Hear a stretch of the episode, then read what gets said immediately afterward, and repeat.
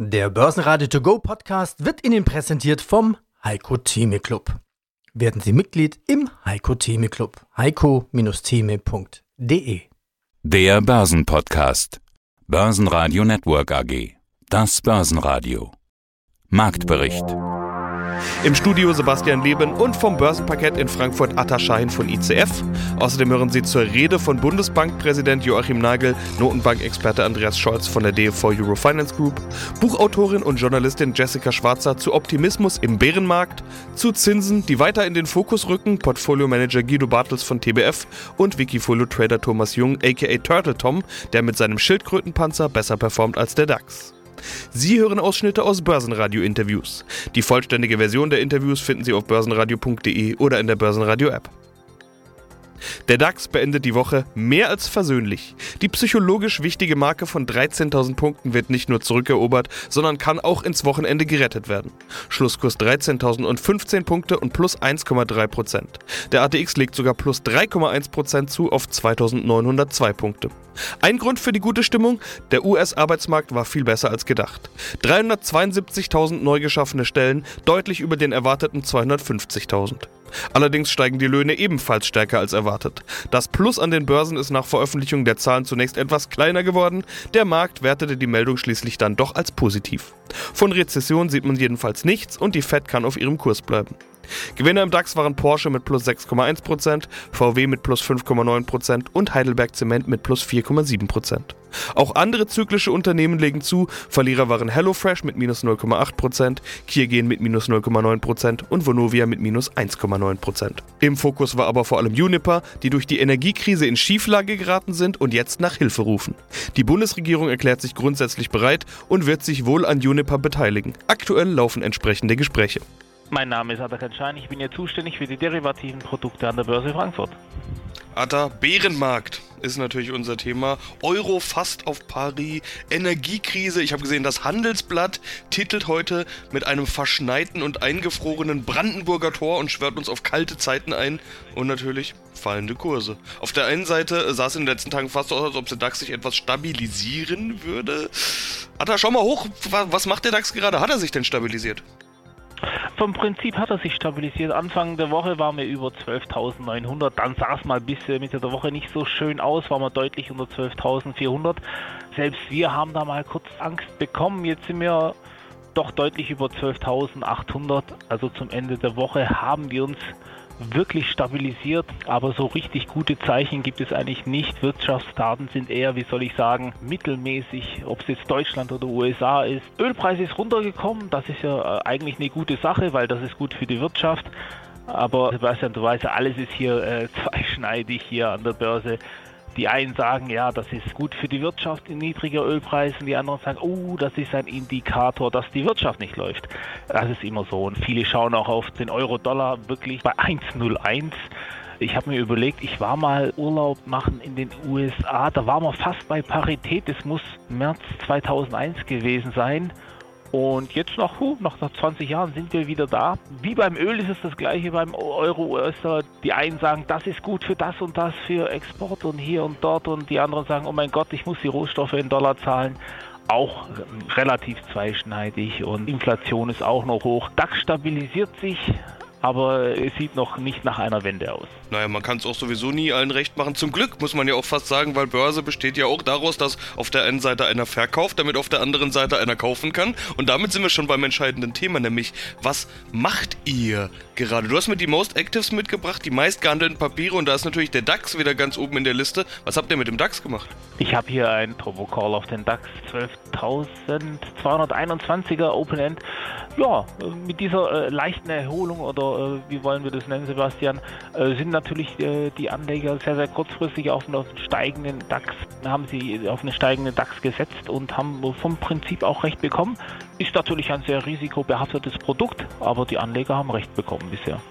Ja, dann spricht man in solchen unsicheren Zeiten ja ganz häufig von den sicheren Häfen. Und ich rede jetzt gar nicht von Gold, ich rede vom Bund Future. Den habt ihr interessanterweise mit dabei. Äh, Habe ich, glaube ich, hier in unserem Gespräch noch nie gesehen, den Bund Future. Diesmal mit dabei. Was war da los?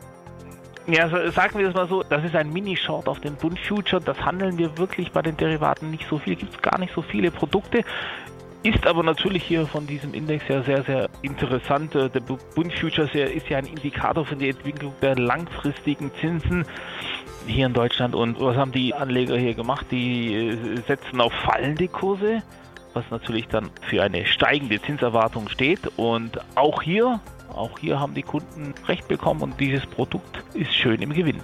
Ja, mein Name ist Andreas Scholz vom Finanzplatz äh, Frankfurt und ich freue mich auf unseren Eurofinance äh, Weekly Podcast zu den Themen Geldpolitik, Finanzmärkte und Konjunktur jede Menge los bei der Notenbankpolitik, nicht nur bei Notenbank-Sitzungen, sondern auch bei Veranstaltungen von euch. So gab es beispielsweise den Frankfurt Euro Finance Summit und Bundesbankpräsident Nagel hatte da seinen Auftritt, zwar virtuell, aber trotzdem hat es das in sich. Wie war's denn? Ja, es war äh, sozusagen die Eurofinance Week an einem Tag, der Frankfurt Eurofinance Summit und ich habe mich sehr darüber gefreut, dass wir den Bundesbankpräsidenten haben einbinden dürfen. Leider nicht äh, persönlich vor Ort. Mein Namensvetter mit dem Namen Scholz aus Berlin, sozusagen der große Scholz, wenn ich mich als den Kleinen bezeichnen darf, ja, Oberstich dann unter. Er hatte eingeladen zur sogenannten konzertierten Aktion in das Bundeskanzleramt und deswegen musste der Bundes Bankpräsident Joachim Nagel kurzfristig absagen. Aber Nagel hat uns versprochen eine virtuelle Keynote und die, Sebastian, das muss man schon so sagen und das darf man auch so festhalten, die hatte es in sich. 15 Minuten Power von Joachim Nagel, klare Worte. Ich würde es als geldpolitische Hammerschläge bezeichnen. Also er hat mit jeder Aussage sozusagen den Nagel oder die verschiedenen geldpolitischen Nägel auf ähm, den jeweiligen Kopf getroffen und hat ganz klar äh, Position und Stellung bezogen. Für ihn kommt, das konnte man natürlich zwischen den Zeilen interpretieren, die Zinswende, der Lift-Off jetzt am 21. Juli deutlich zu spät. Er hat es dann so formuliert, jetzt muss es aber auch passieren, jetzt müssen die Zinsen rauf und es wird auch nicht äh, ein Schritt reichen, auch nicht ein zweiter im September. Das ist ja ausgemachte Sache, sondern es müssen mehrere Zinsschritte jetzt erfolgen, also eine Reihe von Zinserhöhungen. Er sprach also von einer Treppe nach oben. Und er hat auch durchblicken lassen, dass es aus seiner Sicht nicht kleine Zinsschritte äh, sein können und dürfen. Der erste wird wahrscheinlich aus Kompromisssicht erstmal ein kleiner sein. Die EZB will genauso starten wie die FED in diesen Lift-Off, in diese Zinswende mit einem kleinen Schritt äh, von 25 Basispunkten.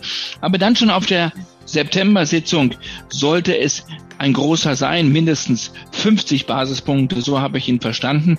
Und dann werden weitere Schritte folgen müssen. Er hat sogar, und das fand ich dann sehr interessant, das Wort restriktiv benutzt. Also er ähm, möchte nicht ausschließen, dass man so hoch gehen muss mit den Zinsen, bis sie wirklich auch eine bremsende Wirkung auslösen, also über das Niveau des sogenannten neutralen Zinses hinausgehen. Darüber haben wir auch schon beide hier gemeinsam diskutiert und auch gesprochen, wo der sein könnte.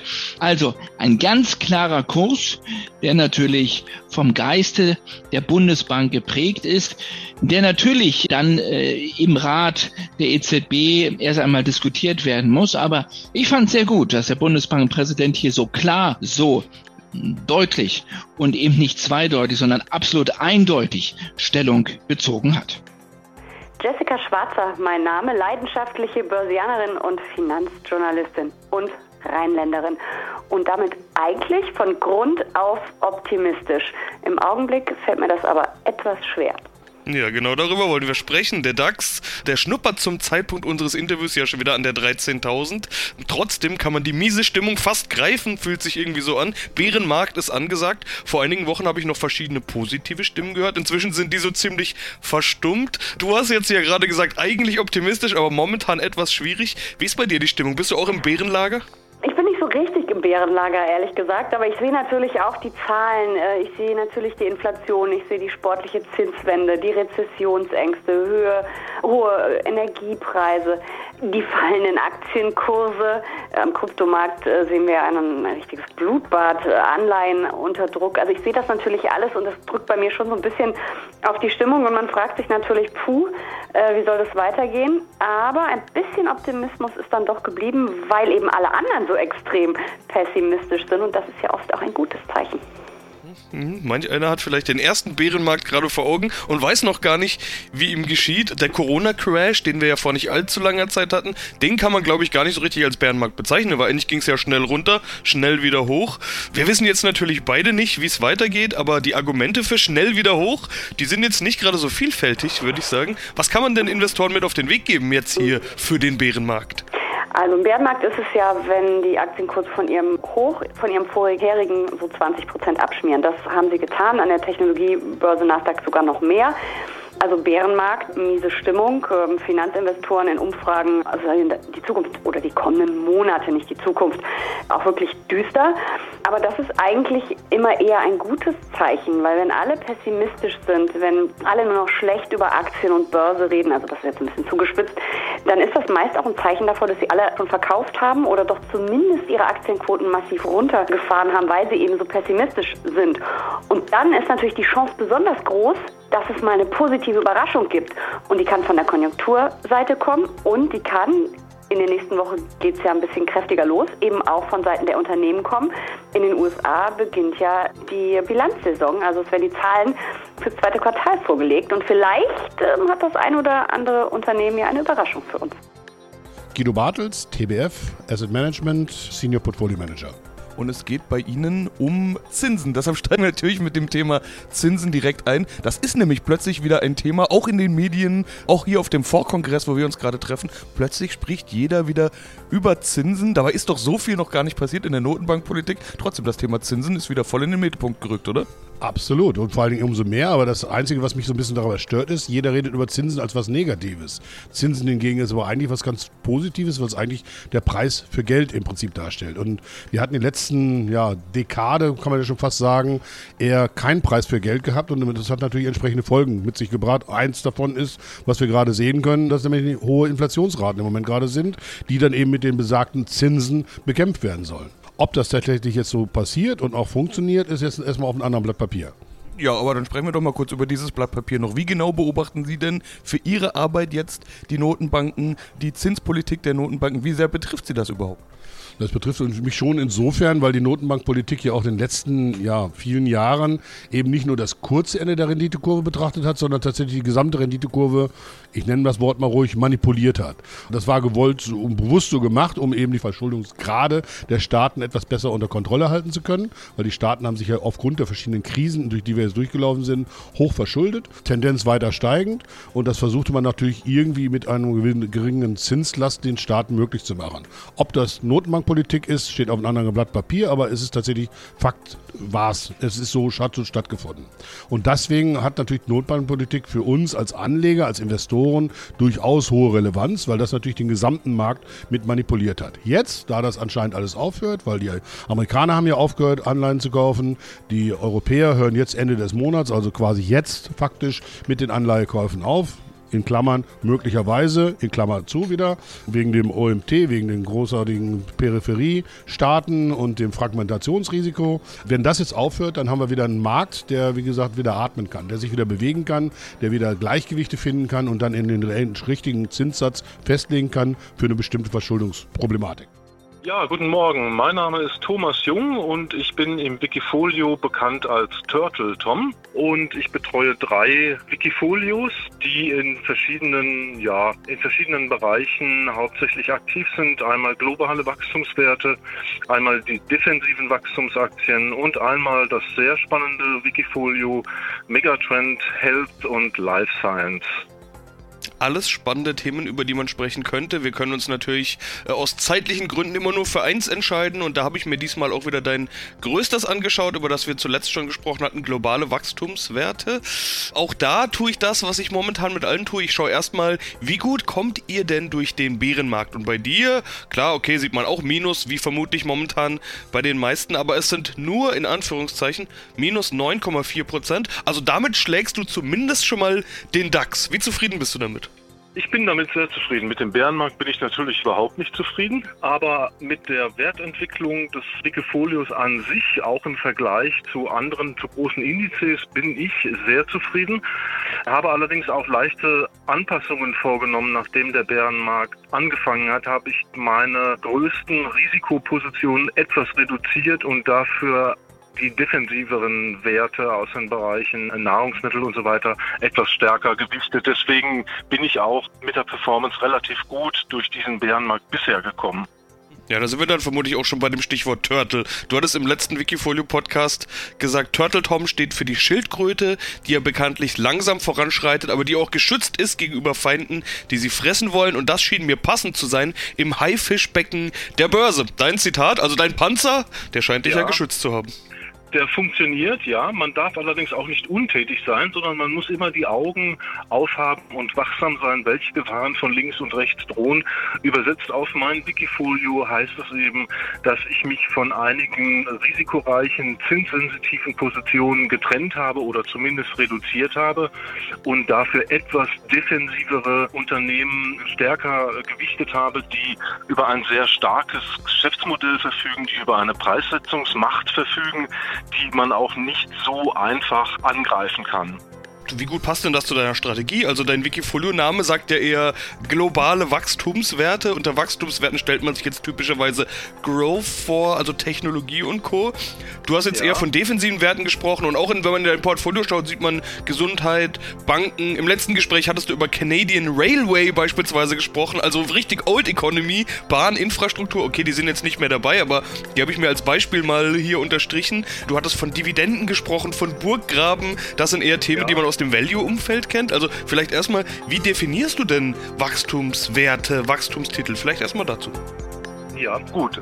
Wachstumswerte sagt ja schon der Name. Es sind Unternehmen, die wachsen, deren Umsätze, also ja, Umsätze und Gewinne vor allen Dingen auch regelmäßig steigen. Ich denke, es gibt keine generelle Definition. Der eine betrachtet Wachstumswerte als ganz neue Unternehmen, Startups, die sicherlich auch stark wachsen, aber die noch keine Gewinne erwirtschaften. Ich definiere Wachstumswerte eher etwas anders, eher ein bisschen klassischer. Das sind große etablierte Unternehmen, die seit vielen, vielen Jahren am Markt existieren, die aber auch regelmäßig ihre Gewinne und damit auch ihre Dividenden steigern. Insofern gibt es da ja keine ganz klare Abgrenzung, was ist jetzt genau ein Wachstumswert und was nicht. Börsenradio Network AG Marktbericht Der Börsenradio To Go Podcast wurde Ihnen präsentiert vom Heiko Theme Club. Werden Sie Mitglied im Heiko Theme Club. heiko-theme.de